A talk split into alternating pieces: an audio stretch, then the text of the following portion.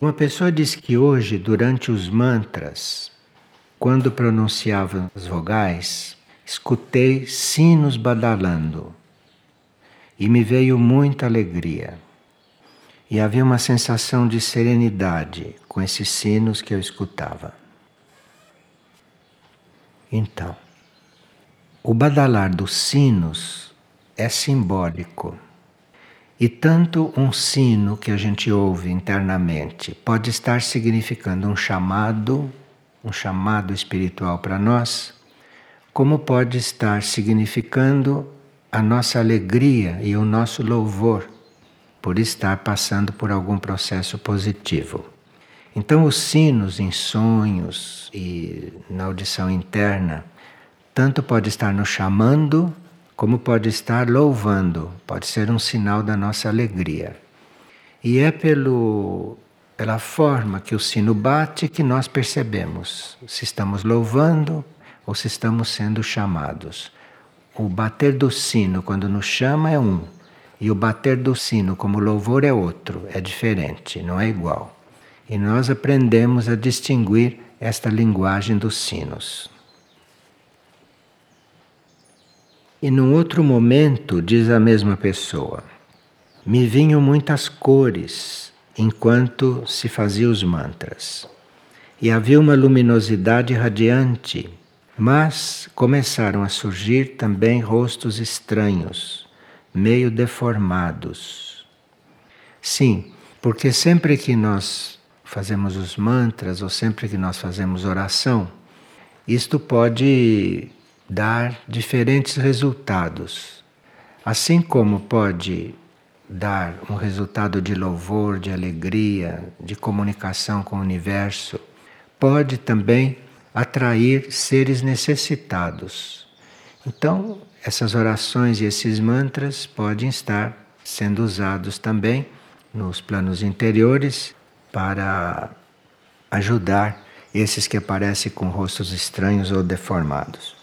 Por isso é que quando nós fazemos os mantras, quando nós trabalhamos com oração, nós devemos entregar o que estamos fazendo. E a energia e o plano evolutivo usa aquilo como achar melhor como for mais necessário. Porque se nós fazemos os mantras ou se nós oramos com uma finalidade, nós atraímos coisas daquela vibração. E se nós fazemos isso gratuitamente, se nós fazemos isso por fazer, em nome do plano evolutivo, como oferta, isto vai para aquilo que for mais necessário. A energia é muito sábia e não vai nos pôr em contato com coisas que nós não podemos suportar ou não podemos lidar com elas. De forma que nessas sessões de mantras, nessas sessões de oração, o que mais acontece é uma oferta que nós fazemos, uma oferta gratuita. E a energia faz o que quiser com isto. A pessoa está perguntando como ele pode desenvolver a força de vontade para agir de forma correta. A força de vontade geralmente está muito coligada com o primeiro raio, o raio cósmico da vontade e poder. É deste raio da vontade e poder que saíram todos os outros. Então é um raio muito básico. Você pode ler o livro A Energia dos Raios em Nossa Vida, porque lá há mais de um capítulo sobre o primeiro raio. E aí você vai então saber várias coisas sobre isso e vai ali compreender como é que você pode desenvolver a vontade. Isso está na energia dos raios em nossa vida. E por que é difícil seguir o caminho estando nas grandes cidades?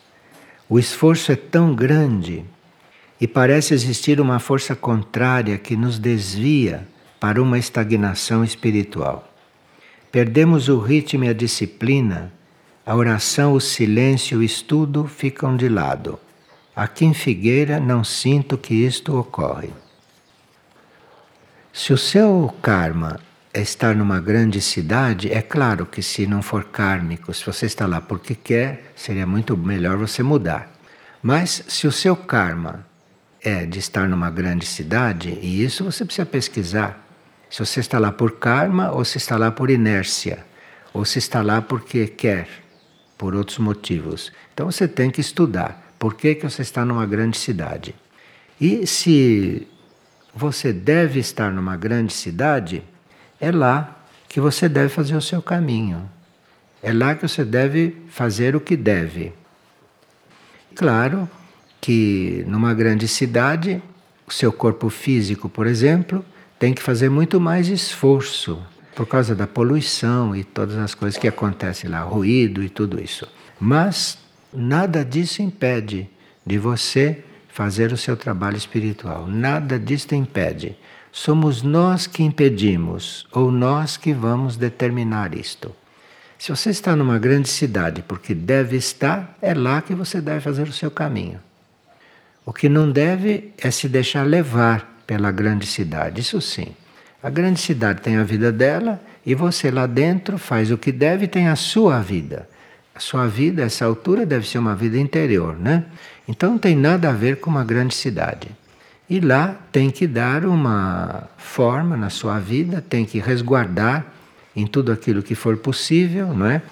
Para o seu trabalho interno, para o seu trabalho espiritual possa ser feito dentro das condições kármicas que você tem. Agora, perde-se o ritmo, a disciplina? Não, não se perde nada disto. Eu morei em grandes cidades muitos anos da minha vida, nunca perdi essas coisas. Mas eu sei que dá mais trabalho. Mas é com o trabalho que o espírito desenvolve. Nada acontece na evolução sem esforço. De forma que você está fazendo esforço, é isso mesmo que você tem que fazer para evoluir. E qual é o papel dos grupos indígenas atualmente? Nessa fase de transição planetária em que nos encontramos. E qual é o papel de outros grupos originais, como certas tribos australianas, africanas, etc. Alguns grupos indígenas estão em extinção, porque são almas que saem de determinadas raças, emigram para outras, ou imigram para outros planos de consciência, e em geral os grupos indígenas estão em extinção. Agora, estar em extinção não quer dizer que morreram. Podem estar em extinção aqui na superfície da Terra e podem estar imigrando para grupos intraterrenos, para grupos suprafísicos. Há grupos indígenas que há muito tempo foram extintos da vida externa e que estão muito ativos na vida interior, nos outros planos de consciência. E há grupos indígenas que têm até instrutores que instruem a nós. E foram grupos que foram exterminados aqui do plano físico, mas na vida interior, nos planos internos, eles não foram exterminados. Eles estão em transição ou estão nos ajudando naquilo que eles podem ajudar. Nós temos estudado alguns sonhos e vemos que alguns sonhos são simbólicos. Então, alguém está perguntando o que são símbolos e o que eles querem dizer. Um símbolo tem um significado não aparente. Quando se vê um símbolo, ele está ali no lugar de uma outra coisa que está oculta. O ser humano tem muito pouco interesse pelos símbolos e pelo que é simbólico. Tudo o que acontece, cada objeto que está na nossa frente, cada local, tudo isso é simbólico. Mas nós não temos interesse por isso e não aprendemos a ler no livro da vida. Agora, em alguns sonhos, os símbolos são bem evidentes mas como nós não temos interesse por isso, sonhamos e não recebemos a mensagem. Vamos dar um exemplo. Se alguém sonha com um braço estendendo uma bandeja aquilo pode estar querendo dizer que a pessoa deve se pôr a servir. Compreende? Então, aquele quadro está no lugar de alguém servindo.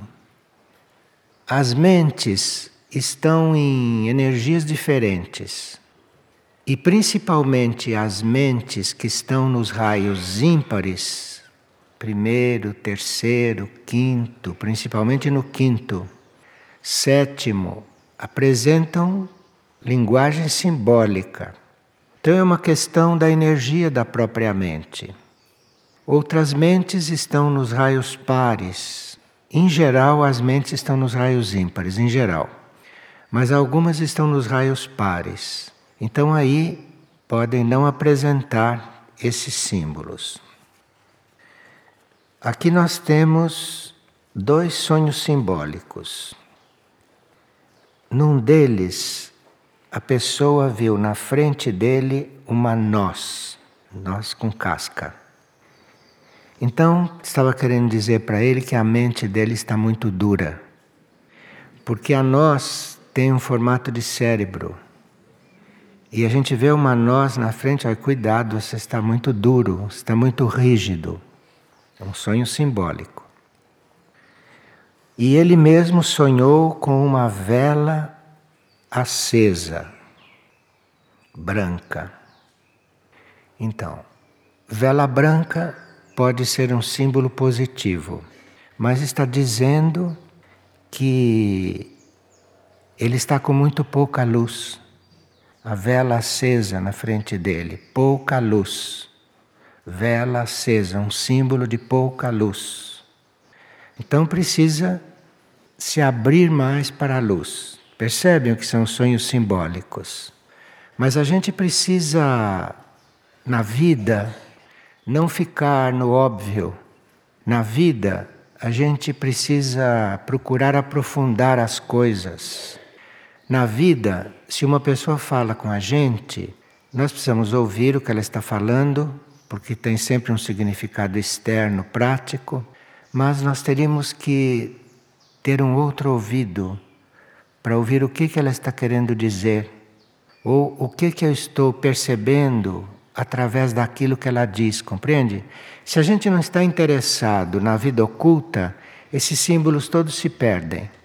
E deixa de haver um conhecimento, deixa de haver um diálogo, deixa de haver um processo de contato com o nosso mundo interior. O nosso mundo interior tem uma expressão que se nós não ficamos atentos, se nós não estamos interessados, nós não ficamos conhecendo o nosso mundo interior. E o nosso mundo interior, como ele não, não é físico, não tem palavras, não funciona assim como o nosso corpo, então ele fala conosco através de símbolos, usando os elementos que ele tem disponível, tanto no plano etérico, quanto no plano astral, quanto no plano mental. No plano etérico, os símbolos são praticamente iguais aos do plano físico. Então, no plano etérico, se a gente sonha ou percebe esta sala no plano etérico, é mais ou menos semelhante ao físico, só que pode tomar outra vibração, outras cores, porque mostra mais a parte energética do que a parte fotográfica, assim. Agora, no plano astral, os símbolos já podem vir imbuídos de sentimentos, já podem vir mais misturados com outras coisas. E a gente conhece se o símbolo é astral e se o símbolo é mental, porque o símbolo astral ou o sonho astral, em geral, é colorido, em geral. E o sonho mental ou o símbolo mental é em branco e preto, não é colorido. Isso é um dado, mas isto não é rígido, isto não é fixo. Então, se você tem um sonho em branco e preto, veja, já tem que observar se o sonho está em branco e preto ou se está colorido. Então, precisa ver se você sonhou colorido ou se sonhou branco e preto. Se sonhou colorido, são coisas mais envolvidas com o plano físico, com a vida humana e tudo isso. há certos sonhos coloridos que são inúteis, são reprodução daquilo que acontece aqui e que não tem mensagem alguma, são coloridos. Agora, se o sonho é mental, se começa a ter um valor simbólico, aí é em branco e preto. Aqueles que têm mente matemática, científica, geralmente podem sonhar com fórmulas, podem sonhar com símbolos geométricos. E nós temos um livrinho chamado Bases do Mundo Ardente. E se a gente for ler aquele livro, pode abrir a consciência para esses estudos. Lá tem algumas figuras geométricas com significado. Enfim, é um livro que pode ajudar neste campo. E aqueles que estiverem interessados em manter um diálogo com os sonhos, com a vida de sonhos, tem o primeiro livro que se escreveu, que é Nossa Vida nos Sonhos, e depois este Bases do Mundo Ardente, onde se entra diretamente nesta parte simbólica. Agora, aqui tem o outro sonho que fala de símbolos. Ele sonhou que estava transportando um armário. E o armário caiu, desmontou-se todo e se despedaçou no chão. Então, um armário pode ser símbolo de coisas inúteis. Um armário, principalmente sonha com um armário fechado, aquilo quer dizer tem muitas coisas inúteis que você tem guardado. Armário é símbolo de guardados inúteis, coisas que não servem. Ou é símbolo que a gente está escondendo alguma coisa, que a gente quer ocultar alguma coisa. Aí precisa prestar atenção em detalhes. Então, se é só o armário, pode ser símbolo de coisas inúteis que a gente está guardando, guardando, guardando, enchendo o armário. Se o armário está com uma chave, porque a gente sabe, né? Se o armário está fechado ou aberto, estando ali com uma chave. No sonho a gente sabe tem um outro sentido que capta essas coisas. Então, se o armário está fechado, trancado, você está escondendo alguma coisa. Precisa liberar, precisa descobrir o que é. Essa mesma pessoa sonhou que colocava uma fralda de pano em cima de uma fralda descartável. Aqui tem que entrar a nossa compreensão das coisas. Tem certas pessoas que uma fralda descartável é uma coisa natural. Então talvez ela não sonharia com isto, porque para ela não tem nenhum significado. Agora, se este sonhou com uma fralda descartável, colocando sobre ela uma fralda de verdade, uma fralda de pano, então aí é porque ele pode compreender este símbolo. Ele sabe, no fundo, qual é a diferença entre uma coisa descartável, artificial e uma coisa natural. Então, ele colocando a fralda de algodão em cima da fralda descartável, quer dizer que ele tem uma consciência de que como as coisas devem ser, naturalmente, mas ele não elimina aquilo que é artificial e aquilo que é negativo. Ele põe uma coisa sobre a outra. Então precisa que a gente limpe, não é, para depois criar alguma coisa para colocar ali em cima. Então faltou retirar a fralda descartável. Porque a fralda descartável, neste sonho, não, as outras pessoas podem não achar isso, neste sonho.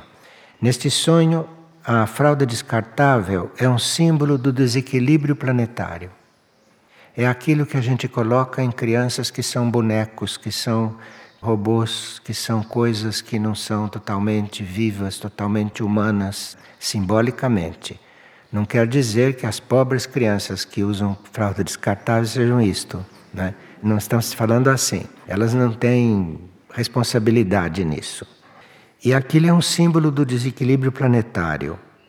É esse excesso de exploração do planeta onde se põe petróleo em tudo, não é? E a gente fica com os derivados de petróleo em cima da pele. Enfim, é uma dessas coisas, dessas civilizações incultas, dessas civilizações que não pensam, que não refletem antes de fazer as coisas. Então, o sonho está dizendo a ele que não se põe remendo novo em roupa velha, como diz o ditado. Não adianta você pôr uma fralda de algodão em cima de uma fralda descartável. A criança vai assar do mesmo jeito. A gente diz né, que a criança assa. Então, vai assar. Assim são os símbolos. Agora, a gente precisa procurar ver o que está atrás né, das coisas, daquilo que está sendo falado. Agora aqui estão perguntando se alegria combina com oração. Sim, se você está orando realmente, você deve estar muito alegre internamente. Agora, as pessoas confundem alegria verdadeira com essas coisas emocionais. Confundem isto. Mas se a pessoa está realmente orando, ela está numa profunda alegria. Não pode não estar alegre se está orando. É algo que faz parte do processo da oração. E qual é a atitude que temos que tomar durante a vigília? Ficar em silêncio ou ficar em oração? Bem, não são todos que podem ficar em silêncio totalmente quietos. Mas se a pessoa na vigília está orando e se ela vai procurando aprender entre uma oração e outra, ficar um pouco em silêncio, devagar ela vai conseguindo. É uma questão de treinamento. Agora, se ainda é prematuro, se não consegue ficar totalmente em silêncio, aí é bom sim que ore, mas que ore concentradamente.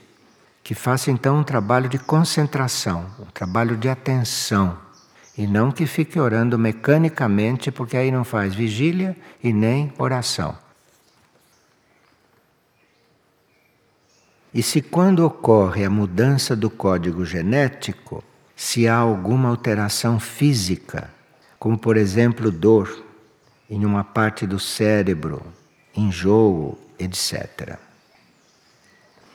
O novo código está sendo colocado na consciência não tem nada a ver com o corpo físico. Então, se o novo código é colocado na consciência, ele pode, por exemplo, se ele é implantado e se a consciência o acolhe totalmente, aí, como decorrência, pode haver mudanças evolutivas no físico também. Mas isto não é porque se implantou o código ali, porque pode implantar o código na consciência e a pessoa nem perceber e fica para a próxima encarnação para desenvolver. Pode acontecer também. Agora, ele pode sim, se a consciência o absorve, a consciência mudando, é óbvio que o corpo físico vai receber alguma coisa. E o físico é relativamente flexível. Um corpo físico pode mudar até certo ponto, pode se transformar até certo ponto. E se ele é flexível, se ele é bem flexível, ele pode até se adaptar bastante, pode até fazer muitas mudanças. Agora, para nós colaborarmos com esse processo de transformação, principalmente quando vivemos em uma época em que o novo código está sendo implantado, para nós estarmos colaborando com esse processo e estarmos, portanto, nos abrindo à transformação, precisa que a gente acabe com os hábitos. Todos nós somos habituados a muita coisa. Então, tem gente que tem hábitos, gente que tem costumes. Existem até órgãos oficiais que se ocupam de preservar os costumes, imaginem onde eles colocam os recursos, onde colocam a mente, em coisas que já passaram. Então, você precisa observar que hábito que você está criando e acabar com ele, e mudar de hábito. Precisa fazer isto. Agora, isto não é assim tão esquemático, tão rígido. Por exemplo, para você conseguir orar regularmente, você precisa criar um hábito, compreende? tudo tem dois aspectos. Então, se você está criando, conscientemente criando um hábito de orar, para no fim estar orando sempre, então você está criando aquele hábito temporariamente, compreende? Você não está criando um hábito para o resto da vida ou criando um hábito inconscientemente sem pensar, sem saber o que está fazendo. Porque se você cria um hábito, você fica escravo dele. Então a gente diz que a humanidade é prisioneira do planeta, isto é um termo técnico para a gente definir a humanidade. São prisioneiros do planeta Terra, esses da superfície. Então são prisioneiros do planeta Terra. E eles são cheios de hábitos. E por isso são prisioneiros. Começam aprisionados nos hábitos e depois vão se aprisionando em tudo até que se tornam prisioneiros do planeta. Tem aqui centenas de encarnações. Quando tem todo o universo para ser conhecido e para ser a nossa sala de aula. Então, o novo código genético pode ir ajudando em todas essas transformações. Mas é preciso que a gente esteja decidido a não ter hábitos. E só ter hábitos no sentido positivo, temporariamente, provisoriamente, até que a gente consiga entrar num outro estado, consiga se perceber num outro ponto. Então o hábito pode ser útil por um lado, mas o hábito é mortífero por outro lado. E se cremação de corpos vai contra a lei da natureza, não vai a favor da higiene planetária e vai a favor da liberação dos corpos sutis do indivíduo. Isso são os lados positivos, não é, da cremação. Agora, lado negativo é quando o indivíduo é muito apegado ao corpo, quando o indivíduo é muito obcecado pelo corpo, ele está muito habituado só a cuidar do corpo, só a cuidar das coisas materiais. Então, quando a alma está para desencarnar, os corpos sutis levam mais tempo para sair do corpo, porque estão apegados, criaram vínculos muito fortes. Então, aí o corpo etérico, o corpo astral, o próprio mental, leva mais tempo para se desvincular daquela coisa que já está transcendida, que já terminou. Então, a cremação pode causar alguma sensibilidade nos corpos que ainda não estão completamente fora do corpo físico. Mas, em geral, essas leis da Terra regulam todas essas coisas. Então, por exemplo, alguém pode desencarnar e dali a meia hora já ser cremado. Mas como a lei da Terra não prevê esses casos, a lei da Terra prevê todo mundo muito apegado, então ela é correta. Ela diz só pode ser depois de tantas horas. E, em geral, aquele prazo é correto. Então, na dúvida, a gente espera as horas regulamentares. Agora, em quanto tempo o corpo deve ser cremado, isto depende do estado do indivíduo, depende de quem está lá dentro. Depende disso. E quando a gente não tem a intuição, ou não tem evidência para ver isto, é bom seguir o regulamento normal. E uma pessoa está perguntando se quando nós fazemos orações que incluem outras pessoas. Ou quando se ora pelo país, nós estamos ao mesmo tempo nos oferecendo como transmutadores? Não. Oração é uma coisa e transmutação é outra.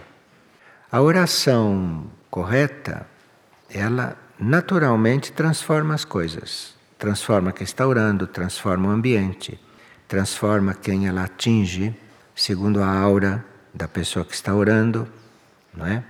Mas isto não é uma coisa que você peça para acontecer.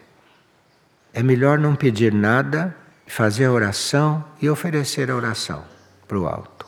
E o alto faz o que quiser com ela. Porque nós podemos com a oração colaborar em alguma coisa, mas nem por isso precisamos estar transmutando. Porque o trabalho de transmutação não deve ser decidido pela personalidade, pela mente, pelo ego. Porque nós não sabemos qual vai ser o reflexo daquela transmutação no nosso, nos nossos veículos. Então, quem regula a transmutação, em geral, é a alma, é o eu superior. É o eu superior que assume uma transmutação. Se ele assume a transmutação, é porque o corpo pode suportar, porque o corpo está em condições de suportar.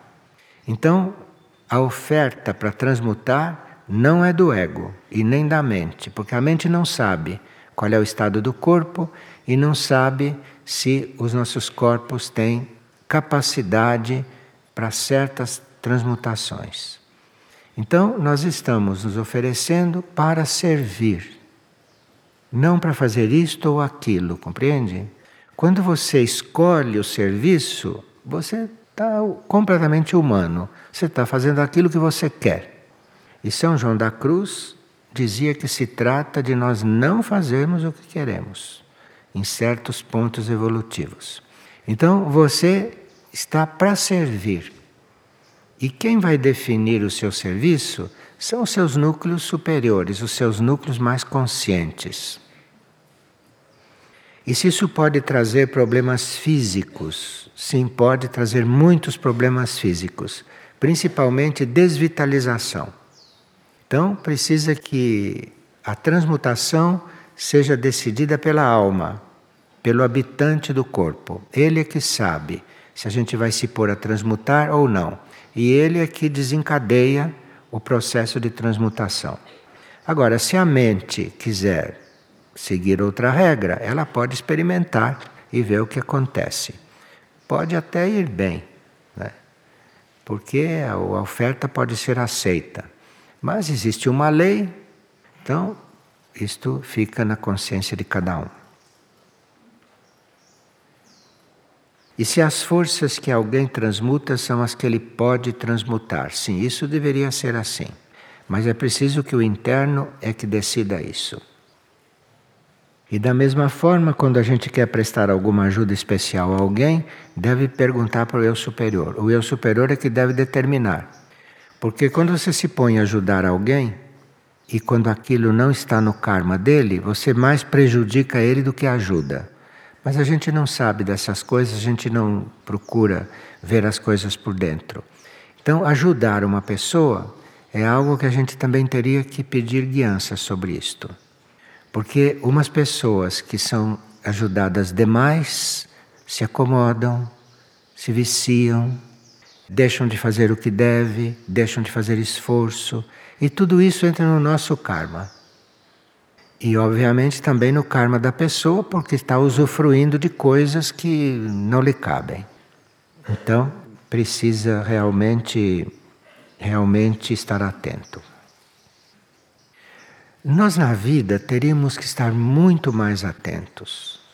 Nós vivemos na vida, não digo como borboletas, porque não vamos ofender as borboletas, mas é parecido, é parecido assim. Então, nós teríamos que ter mais atenção, teríamos que dar mais valor para nós mesmos, teríamos que nos colocar como coisas que são partes do universo e que tem que tomar consciência das coisas. Nós somos muito distraídos, muito superficiais, não queremos trabalho, não queremos nos esforçar. Quando não há evolução sem esforço. Quando dizem que existe evolução natural, não sabem o que estão dizendo. Porque para ver essa evolução natural, tem bilhões de devas trabalhando ali, na evolução natural. Agora, se a gente vai ficar contando só com os devas, não está correto. Porque os devas têm que participar da criação, da criação toda, não só de nós. Aos devas cabe materializar a criação. Então, tudo aquilo que nós pudermos fazer e liberar os devas, nós estamos colaborando na evolução geral, na evolução do universo. Porque os devas é que criam tudo, que manifestam tudo. E agora, aqui alguém diz que não consegue, embora queira, repetir uma frase ou um mantra ou uma palavra 72 vezes ou 150 vezes. E que, mesmo que faça 150 vezes, não consegue contato com o eu interior. Então ela acha isso tudo um grande vazio. E está o tempo todo em busca de contato. Tenta desligar a mente, chegar no Deus interior e não consegue.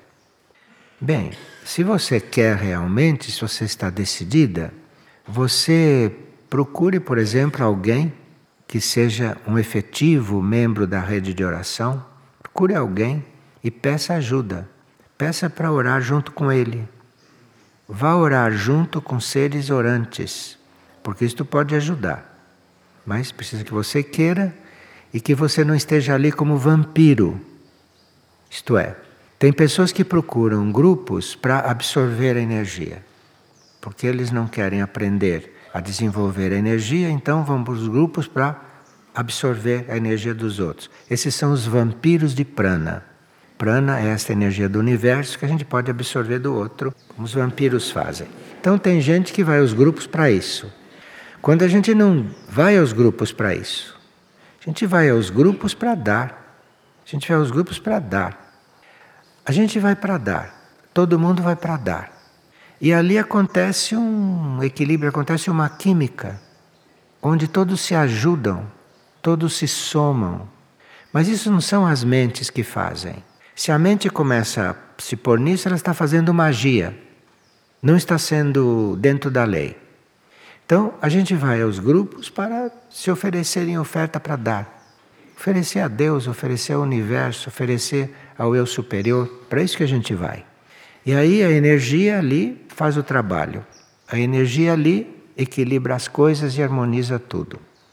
Agora, claro que se a pessoa não está habituada, se ela não aprendeu ainda a fazer isso, se ela não treinou, ela pode pedir ajuda. Mas aí peça claramente ajuda, não fique ali vampirizando. Diz, olha, eu estou aqui para aprender a fazer isto.